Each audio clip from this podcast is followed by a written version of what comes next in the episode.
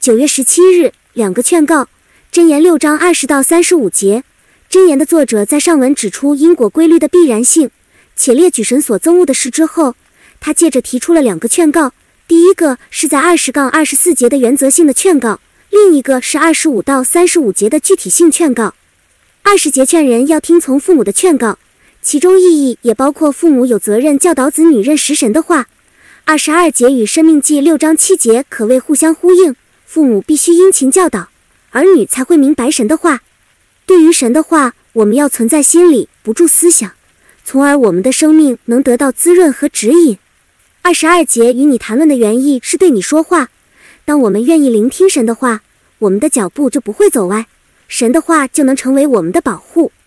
从二十五节开始，作者再次劝告我们不要犯奸淫。他指出，无论是贪恋别人的妻子，还是亲近妓女，都会带来恶果，结局可能是倾家荡产或者赔上性命。然后，作者用了两个比喻去说明犯奸淫的结果，就像是用衣服扑火，会让衣服烧焦。和走在炙热的火炭上，让脚受伤。犯奸淫的人最后必然会引火自焚。作者又用另一个例子去比较，指出如果人在财务上干犯别人，还可能获得原谅，也可用金钱去赔偿抵消过失。但如果干犯别人的妻子，就是羞辱了她的丈夫，这不是金钱就可以解决的。倘若对方一时冲动以武力报复，便容易造成惨剧。作者以此提出严重警告。